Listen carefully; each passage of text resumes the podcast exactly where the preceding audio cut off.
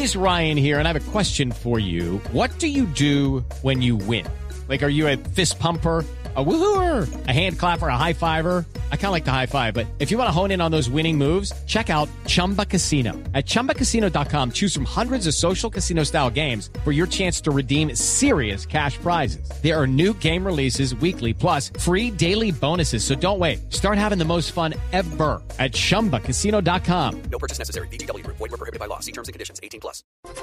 8 de la noche, 35 minutos. Blue Radio conoció detalles de la denuncia que el alcalde Gustavo Petro instauró ante la Fiscalía contra el ex vicepresidente Francisco Santos. Daniela Morales. Lexi, buenas noches. El alcalde de Bogotá, Gustavo Petro, en un documento de nueve hojas presentado a la Fiscalía, hace oficial la denuncia contra el ex vicepresidente Francisco Santos.